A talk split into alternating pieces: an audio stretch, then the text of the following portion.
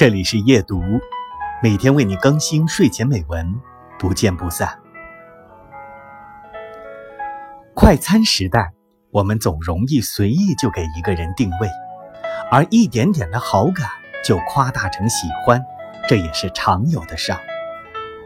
我们无法预测自己会在什么时候、什么地点遇见让自己心动的人，也不可能时时刻刻去成为谁心目中。那个完美的对象，我们能够做的，只是去等一个能够愿意了解我们再说喜欢的人。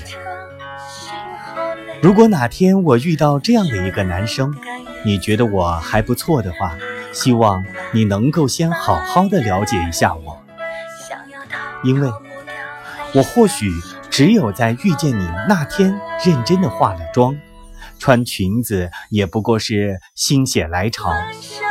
讲话小声，其实是因为喉咙痛。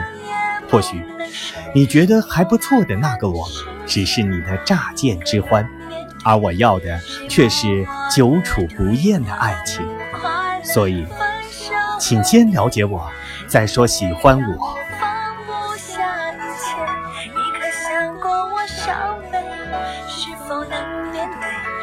让爱断了线，我没有后悔。